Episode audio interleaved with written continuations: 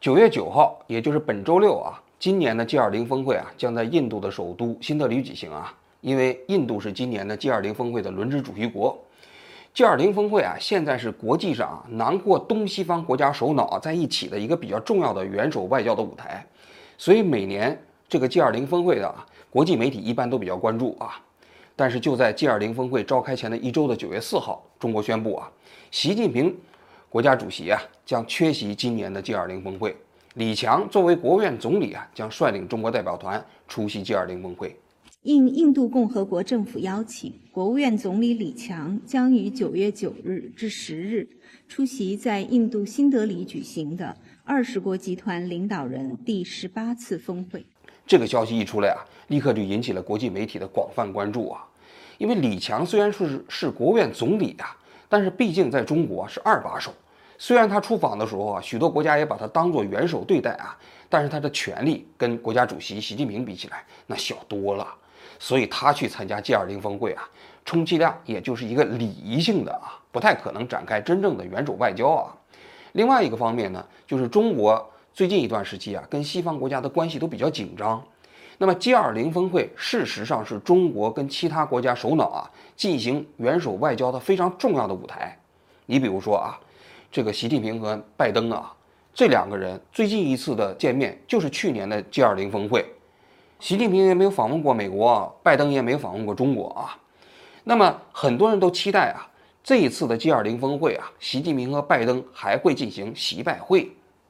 因为虽然中国跟美国之间啊，在许多方面存在着巨大的利益冲突啊，但大家还是乐见中国和美国这个国家元首啊能够坐在一起磋商谈判，因为沟通那这总是好事儿嘛。所以习近平不出席 G20 峰会啊，很多国家都表达了失望啊。那紧接着的问题就是啊，那习近平为什么不出席 G20 峰会呢？那么你比如说，习近平从2012年上台以后啊。除了二零二一年罗马峰会他没去啊，之后的每一届的 G 二零峰会他都出席了。那二零二一年呢，其实还是有一点点特殊的，因为当时啊中国的疫情比较严重，说习近平当时比较害怕嘛，啊他不光是 G 二零不去了，他所有的对外访问他都不去了啊，在国内也都戴着口罩，对吧？所以那一年呢，罗马峰会呢，他以视讯的形式参加的。就是呢，召开视频会议，他拿着大屏幕在那地方发表这个讲话，然后让王毅代表他主席的啊。但是除了这一次以外，每一届的 G20 峰会他都参加了。那么为什么这次印度的 G20 峰会他不去呢？这个呢，就是我们今天啊想要回答的问题啊。关于这个问题啊，最近几天我看了一下，这个包括这个 YouTube 上的很多媒体在分析啊，也包括外电在分析啊。我觉得有几个方面啊，我先分析分析他们的理由。首先，我看到很多媒体在报道啊，说啊，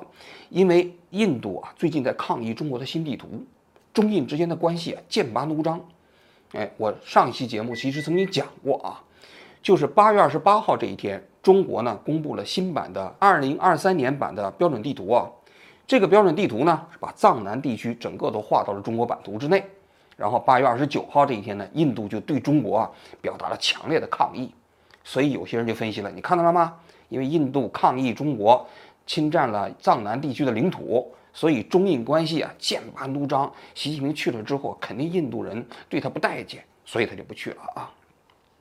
首先，我觉得这种看法肯定是错的啊。为什么这么讲呢？首先是中国将藏南地区划入中国的版图啊。每一届的这个标准地图都是如此，今年并没有多画，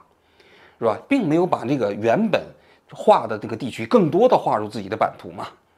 而且呢，印度每年在中国公布新版地图的时候，他都会例行抗议。其实这已经变成了双方的一个固定的游戏。你就比如说当年中美关系不好的时候，中国天天在人民日报上抗议美军入侵中国的领海，因为当年啊，中国宣布领海是十二海里的时候，美国不承认。因为美国认为领海只有三海里，所以美国当年就一直在这个十二海里那个地方进入中国的领海嘛，中国就天天在人民日报上抗议啊。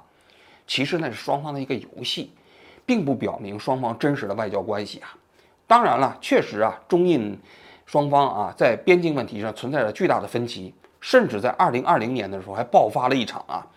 自上个世纪啊六十年代之后的一场严重的军事对峙啊。那次对峙的时候呢。这印度士兵还死了二十个人，当时啊，其实有个背景啊，因为中国和印度在边境问题上存在着这个非常大的矛盾，啊，谈了几十年也没谈成。但是双方在军队啊，曾经达成过一个协议，就是双方在这个军事前线那个地方啊，不管是巡逻也好啊，啊做什么也好啊，都不带热兵器，就是不带枪、不带炮，双方只能带冷兵器。所以大家如果看二零二零年那次冲突的时候啊，双方都拿着那个棍子和盾牌。结果印度那次就吃了亏呀，中国军队啊就拿了狼牙棒，啊，结果呢趁着印度军队啊没注意的时候，狼牙棒这样冲上去以后，对印度军队一顿暴揍啊，结果印度军队哪见过这架势啊？这狼牙棒虽然是冷兵器，但是属于致命武器啊，结果有二十个印度这个军人呢就被打死了，然后后来呢中国也好像也有三四个士兵牺牲了啊，那次事后事件之后呢，中印双方在这个。拉达克那个地方，啊，就是进行了非常严重的军事对峙啊，这个紧张局势直到现在也没有缓解啊。但是我想说的是，其实这一次啊，这个习近平不去印度，绝对不是因为这个原因。为什么呢？因为就在这一次 G20 峰会之前，因为中国和印度不都参加了南非的金砖五国那样的一个峰会吗？在那个峰会上，习近平跟莫迪呀就见了面。而且那次见面的时候，谈判的一个主要内容啊，就是这个边界问题。而且啊，为了两国元首啊，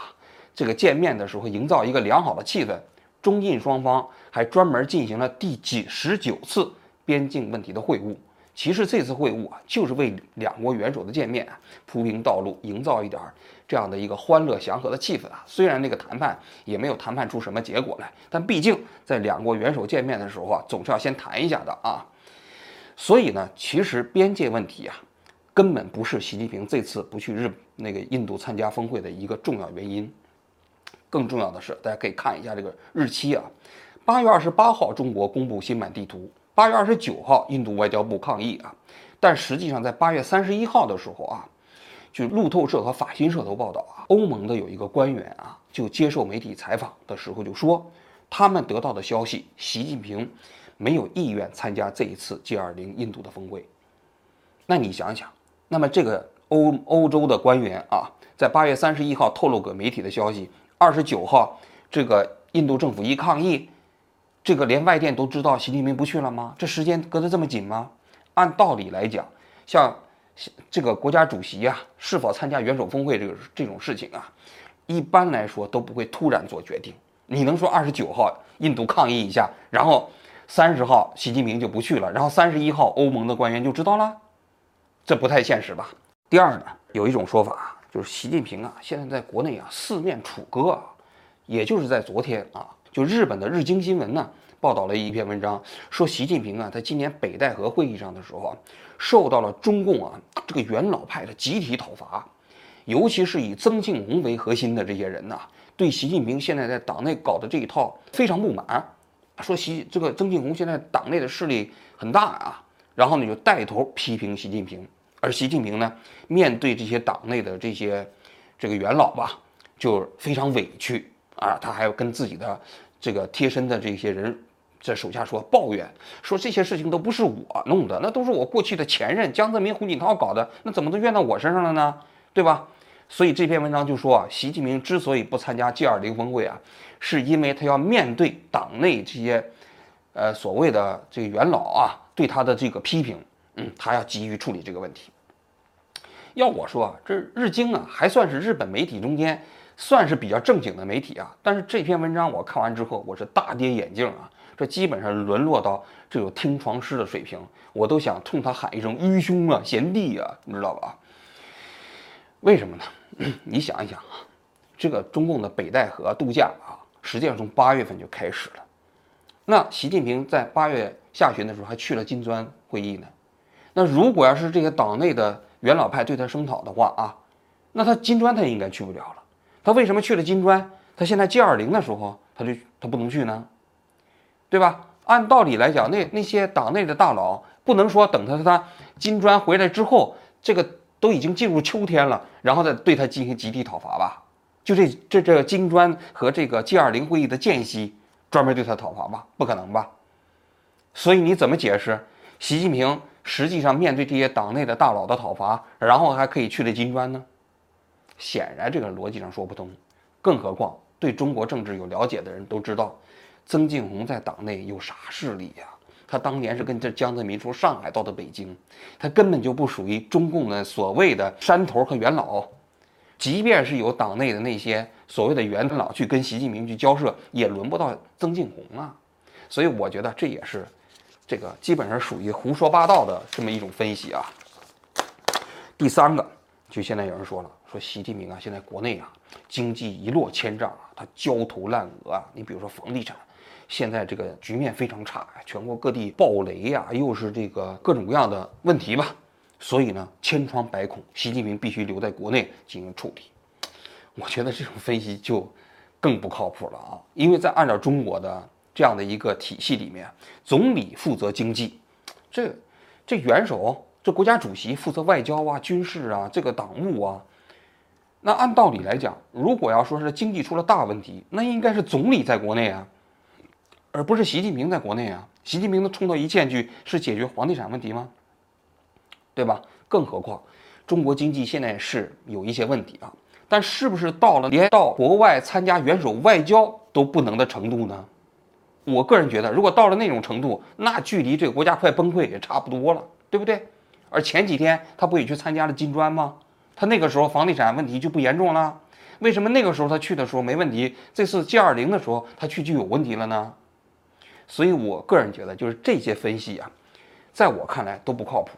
那接下来啊我来讲一讲我对这个问题的理解啊，当然了，我也没有什么内线信息啊，呃，中南海也没有什么线报给我讲，我也是依据公开信息来分析一下习近平这次为什么不愿意参加 G20 峰会。我个人觉得，就法新社和路透社在八月三十一号的那篇报道啊，其实挺令人玩味的。当时他们已经获得了信息，说习近平没有意愿参加这次的 G20。如果要是了解中共的政治运作的时候，你会发现，中共有的时候啊，会有意把一些它重要的政治信息通过某种渠道释放出去。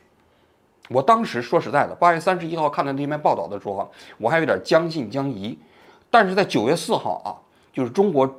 就真的宣布李强去，而习近平不去的时候啊，我立刻就联想到，就是这个消息啊，有可能是中国通过了某种途径有意把它释放出来的。也就是说啊。习近平不参加这次的 G20 会议啊，应该说他是早有谋划，就没打算去。只不过呢，他是考虑在什么时机宣布这样的一个举动。那么他为什么不想去参加 G20 呢？我觉得，一个最重要的原因就是他认为 G20 会议的重要性啊没那么大了，你知道吧？而且呢，G20 啊实际上它是客场，因为 G20 这个会议中间主导的是什么？G 二零啊，实际上大概啊有这么些国家参加，一个是 G 七那七个西方最主要的国家，加上金砖那五个国家，又加上澳大利亚、土耳其啊、什么阿根廷啊那六个国家，这加起来一共十九啊，再加一个欧盟啊，应该说在 G 二零会议中间，基本上来讲，习近平是个客场，因为那些国家中间基本都是跟美国啊关系比较好嘛，所以他不是主场，所以习近平呢。他对 G 二零这个会议中间啊，他的这种客场的这种感觉啊，他越来越不爽了。再加上今年因为是在印度举行啊，印度嘛，这个他因为他刚跟印度的总理莫迪啊在南非见过面，也没有什么太多的进一步见面的诉求了，所以呢，他其实啊没有很强烈的意愿参加今今年的 G 二零会议。应该说 G 二零的这个元首峰会啊，这两年的重要性确实也在下降。你比如说。俄罗斯的总理普京啊，已经缺席好几届了，因为自从俄乌战争之后啊，那么有的他去参加的时候就不方便了，因为那个涉及到他去了之后有可能被逮捕嘛，因为他普京不是被那个国际法庭给告上去了嘛，那么有可能就把他抓起来，所以他不太方便。另外一个呢，确实是俄乌战争之后啊，俄罗斯被孤立，所以他已经连续好几届不去了。那么俄罗斯不去，那一个非常重要的国家缺席了嘛。那么在这种情况下啊，中国其实也认为 G 二零的重要性在下降。更重要的是啊，他可能不太愿意在 G 二零的这个途径上继续跟西方国家的元首打交道。哎，你们不是希望我在 G 二零会议上这个跟拜登见面吗？那我还真就不想在这个会议上跟他见面了。他想通过他自己的方式来主导中国跟西方国家打交道的方式。那怎么主导呢？那就是要倒回去啊，讲一讲八月份啊，在南非召开的这次金砖国家的会议啊。就在这次 G20 会议十几天之前啊，这个金砖五国的会议在南非举行，因为南非是今年的金砖会议的主办国啊。这次会议呢，俄罗斯的这个普京还是没去，就是因为国际法庭对他的起诉啊。习近平去了。那么习近平参加这次会议的时候啊，好像中国的这些网民啊。就是简中推特上的网民都关注那个细节。这习近平离开了翻译之后就不行了，面对这种国际场合他也镇不住啊！你看看这个没有翻译的习近平，就像一个小学生。但说句实话啊，其实习近平在金砖五国的会议上真的是他的主场。金砖国家会议啊，大家可能都不知道这个历史啊。实际上，当年金砖五国啊是一个国际的投行啊。啊，一开始搞出来的一个概念啊，结果没想到呢，中国就把这个概念捡起来之后啊，就真的成立了金砖这个五个国家的会议啊。这些年，这金砖五国的会议啊越来越重要了。为什么呢？一个非常重要的原因啊，是金砖五国这几个国家的经济增长啊在不断的增加。这五个国家加起来人口占到全世界的百分之四十二，而它的 GDP 啊占到了全球的百分之二十六，而在两千年的时候啊，只占到了百分之八。但是与之相对应的，大家可以看一下啊，西方这 G 七这七个国家啊，在两千年的时候，它占到全球 GDP 的百分之六十五，但是到了二零二二年的时候，下降到了百分之四十三。那说明什么？就是金砖这几个国家的 GDP 在不断的增长，而且速度非常快。但是 G 七这几个国家呢，是在全球这个整个经济的比例在逐渐的下降。而且中国这一个国家在金砖这五个国家中间的 GDP 占比达到了百分之七十，所以中国是遥遥领先呀。然后印度的发展也比较快啊，但是当然了，像这个巴西呀、这个俄罗斯啊，现在经济实际上是不太行啊。但毕竟金砖五国啊，这个是慢慢慢慢的给人感觉俨然是跟 G 七国家好像形成了这么一种所谓的这种对比吧。那么，在今年的这个金砖五国会议上，有几个行动啊，特别值得分析。第一个就是金砖五国的扩容，因为去年的金砖会议啊是在中国召开的啊，在中国召开完金砖会议之后呢，中国就启动了金砖五国的扩容，在今年的这个南非的会议上，一下子就准备接待了六个新的国家。当然，这个中国准备就整个金砖国家要扩容的消息传出来之后啊，全球有四十个国家准备加入。其中有二十个国家都报名了啊，所以今年呢在南非的金砖五国会议上啊，关于金砖扩容的问题就成了这五个国家讨论的重点。结果呢，一口气儿呢，这次啊就有六个备选国家啊，就是什么阿根廷啊、埃及啊、埃塞俄比亚呀，还有沙特、啊、伊朗啊，还有阿联酋这六个国家。我高兴的看到，发展中国家参与金砖合作的热情高涨。很多发展中国家申请加入金砖合作机制。我们要用好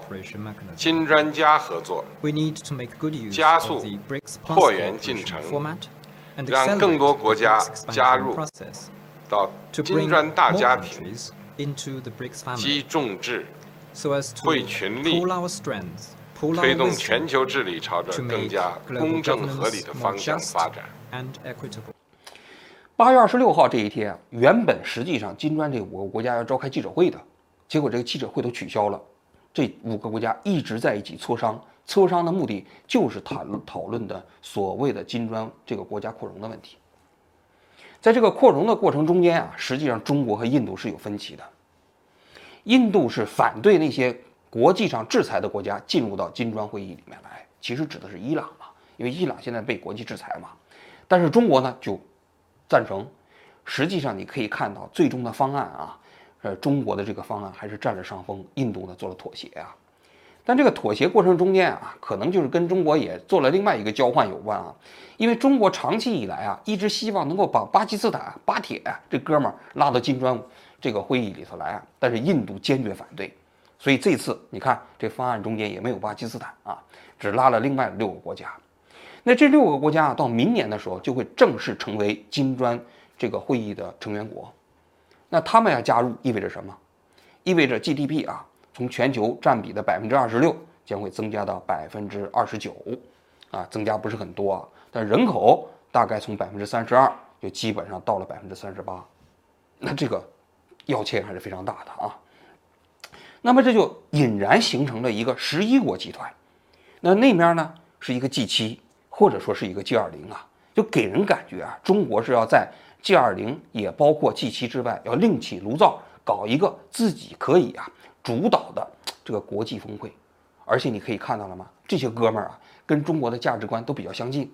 你像这个什么埃塞俄比亚、伊朗啊、沙特啊，他们共同有个特点。就是他们跟美国奉行的价值观好像不太一致，因为大家都知道 G 七啊，实际上啊，它是一个以价值观和经济共同的主体搞的一个集团。就 G 七这几个国家，不仅仅是经济发展靠前啊，经济体量比较大，更重要的是他们的价值观相似。那中国现在拉进来这六个哥们儿啊，给人感觉好像在价值观上隐隐约约的跟美国这个 G 七就形成了某种对立啊。那你们是那一帮的。我们这帮呢，就是跟你们不一样。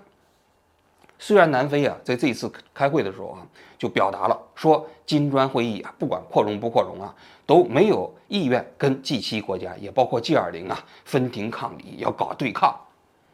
但说句心里话，现在国际媒体啊，几乎的解读都是，中国想要通过金砖这个国家的扩容啊，引燃跟美国跟 G20 形成一个自己为主场的这样的一个国际峰会体系。我们要坚持公平正义，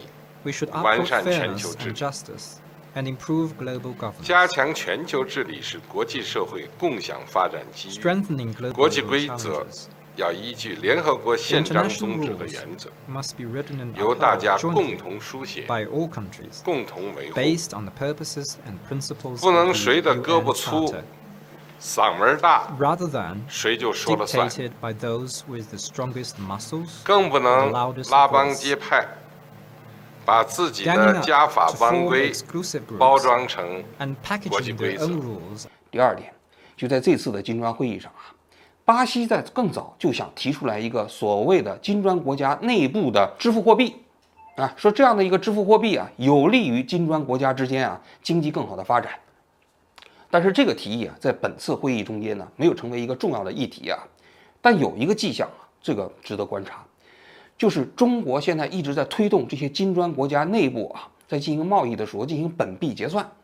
所谓本币结算，就是抛开美元，就是不用美元进行结算了，用自己国家的货币啊跟对方进行结算。你比如说中国跟俄罗斯啊之间啊，现在的贸易呢，有百分之七十是本币结算啊。其中有百分之七十中间有百分之五十干脆就是全部用人民币结算。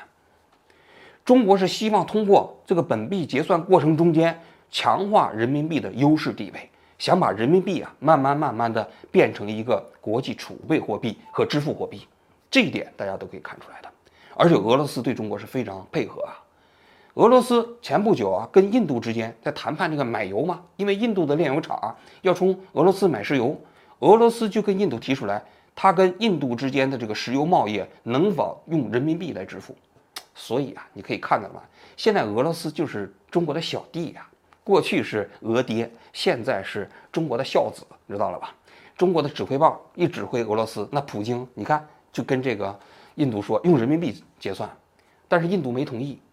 但是啊，现在印度的那些炼油厂跟俄罗斯之间的这个呃原油的结算。和货币中间有相当一部分已经采用了人民币，那么呢，中国可能是希望通过这种方式，至少在金砖国家内部啊，慢慢慢慢的把人民币的国际化来进一步的推动。就在我看来，中国是希望通过营造一个自己为主场的这么一个国际元首峰会，试图跟 G20 进行分头抗敌，同时呢，这样凸显我这个平台的重要性，那你 G20 就没那么重要了吗？从这个角度来讲，他不参加 G20 峰会也有其道理啊。这是第二个，第三个，就中国想要通过自己的方式主导跟西方国家的外交节奏。你比如说，习近平跟拜登之间啊，会不会会面呢？肯定会会面，但是他不希望通过 G20 的舞台来会面，这样凸显呢，的印度很重要，对不对？要在新德里见面嘛。好，G20 峰会很重要，那么他未来会在哪儿见面呢？大家可以看一下。今年十一月份啊，，APEC 啊的轮值主席国轮到了美国，十一月份将在美国的旧金山举行。这一次峰会，我敢可以肯定的说，习近平一定会参加。在这次会议上，习近平跟拜登一定会见面。那么现在值得分析的是啊，习近平会不会在 APEC 会议之后对美国进行访问？不管是国事访问也好，还是工作访问也好，这个呢特别值得留心。为什么呢？因为拜登上台之后啊，中美双方的国家元首还没有进行过互访。那个这个在美国的这个历史上啊，也是不多见的啊。因为历届美国国家元首啊上任之后，因为多数都是两届嘛，哎，基本上中美双方的元首都进行过互访。现在中国的习近平还没有对美国进行过访问，拜登也没有访问过中国，所以今年的 APEC 啊，在美国举办将是一个非常重要的时间窗口。大家可以看一下啊，最近三好消息啊已经开始吹风了，说什么呢？中美经贸关系的稳定向好啊，是中美两国的共同期待。这个呢，一方面你可以看作是中国现对面面对啊这个国内经济的压力啊，希望能够通过外贸啊重新恢复到往日的需求啊，来缓解中国经济的发展。另外一方面，你可以看到中美现在的这个吹风啊，就是中国的这个定调啊，已经慢慢慢慢的开始向变了，就不强调冲突对抗了，开始强调那个氛围了。那如果要是熟悉中国这种外交这样的一个路数的啊。那很可能，中国现在就是期待啊，在今年十一月份 APEC 会议期间啊，对美国习近平可以进行至少是工作访问。那么，如果如果这个要是能实现的话，那习近平就可以认为他根本不需要 G20 这样一个平台，就可以实现跟美国之间的战略对话。那么 G20 啊，它的作用就变得更加这个所谓的这个微不足道了，